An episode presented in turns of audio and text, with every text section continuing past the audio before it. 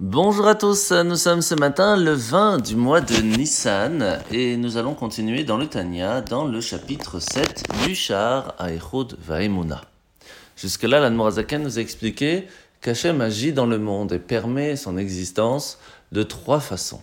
La première, le fait qu'il veuille nous donner, et ce sans limite, c'est ce qu'on appelle le Shem Yud Kevavke ou le Shem Avaye, le nom de Dieu qui est d'une bonté extraordinaire il y a le nom d'Hachem qui est appelé Elohim, celui qui permet la création de la nature, et c'est aussi Gvura, c'est une certaine sévérité, une dissimulation de la lumière qui va permettre à ce que chaque petite chose dans ce monde va recevoir exactement sa force qu'il a besoin. Et puis en fin de compte, il va falloir faire la création du monde. Et ça c'est le roi, Malchut, Meler, qui est utilisé par le nom d'Hachem que l'on utilise chaque jour dans les prières. Ado, puis Naï. C'est ce nom qui va permettre, en fin de compte, l'existence, la création même de notre monde. À partir de là, la question qui est vraiment à se poser, qu'est-ce qu'est le monde? Le monde, c'est un endroit, une place qui est limitée par le temps et par l'endroit. Sauf que les noms d'Hachem ne sont limités par rien de tout ça le nom de Yud Kevavke, qui est au-delà de toute limite, n'est pas limité du tout par le monde. Même le nom de Elohim, qui est la valeur numérique de la nature, reste encore un niveau spirituel extraordinaire. C'est seulement Malchut, Hachem, Adoshem, qui va, elle, donner cette limite à ce monde. C'est pour cela que lorsque nous allons réussir à, relier ces deux choses, à relier ces deux niveaux-là, que cela va permettre à ce qu'Hachem va vouloir et même réussir à vivre avec nous dans ce monde. Alors vous allez poser la question, mais comment, en fin de compte, nous allons réussir à faire cela? Eh bien, c'est en faisant les mitzvot, en faisant de bonnes actions, cela va permettre de faire ce lien, ce qu'on appelle la Yehuda Ilaha, un lien extraordinaire qui va permettre à ce que toutes les bénédictions qui, qui viennent du plus haut, d'un niveau sans limite, va venir jusqu'à nous et va nous permettre de vivre en tant que juifs, même dans un monde limité, avec tout ce qui pourrait nous empêcher de le faire.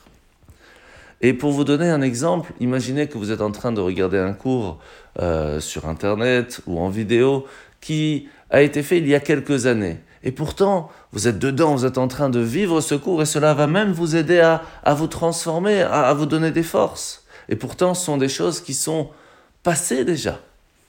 Vous voyez que vous pouvez alors ressentir des forces, une énergie de quelque chose qui est déjà passé, même encore aujourd'hui. Parce que oui, ce cours a déjà été donné, mais l'énergie est toujours présente. C'est cette lumière divine qui est sans limite et qui n'est pas limitée par le temps.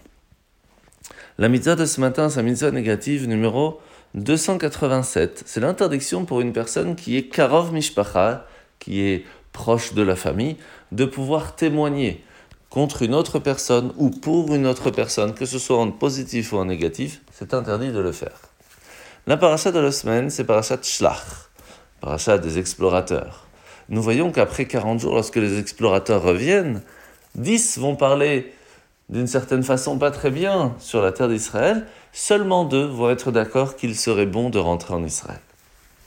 Il faut comprendre que nous parlons ici de grands sages, de tzadikim, de personnes qui avaient une vue sur la Torah et les mitzvot d'un niveau que même nous en rêve on ne pourrait pas penser. Il faut comprendre que ces dix personnes reviennent devant le peuple juif et leur disent Sachez que tant que nous sommes dans le désert, nous savons que nos enfants vont réussir à continuer la Torah, à faire les mitzvot, parce que nous leur donnons cette éducation. Mais arrivé en Israël, est-ce que cela sera sûr?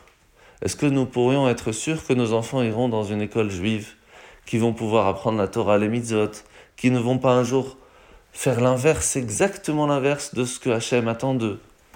Qu'à un moment, peut-être, ils vont commencer à manger pas cachère et que cela leur paraîtra normal. Ou que Shabbat ne sera plus un moment de retour à la spiritualité, mais simplement un moment de détente. Comment peut-on être sûr de cela? Le travail, le boulot, tout ça pourrait faire oublier à nos enfants le but même de pourquoi nous sommes dans ce monde. Et c'est pour cela qu'ils ne voulaient pas rentrer en Israël. D'une certaine façon, ils n'avaient pas tort.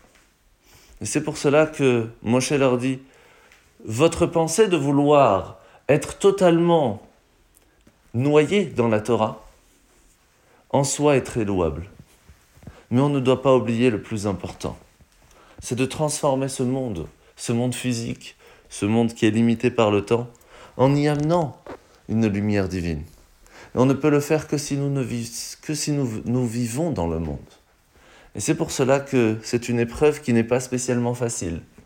Mais le fait même que nous sommes tous les matins réveillés en amenant nos enfants dans une école juive, qui vont leur permettre d'apprendre la Torah, de savoir qu'est-ce que le judaïsme, et nous allons aller après au travail, dans un endroit qui n'est pas spécifiquement un endroit de Torah et de mitzvot, et pourtant, nous allons mettre les téphilines, nous allons lire un petit mot de, de Teilim, un petit mot de Torah, nous allons nous arrêter quelques minutes pour appeler le rabbin de notre communauté et apprendre un peu de Torah. Et c'est exactement cela qu'Hachem attend de nous, la transformation de ce monde en quelque chose de plus spirituel. Bonne journée à tous et à demain.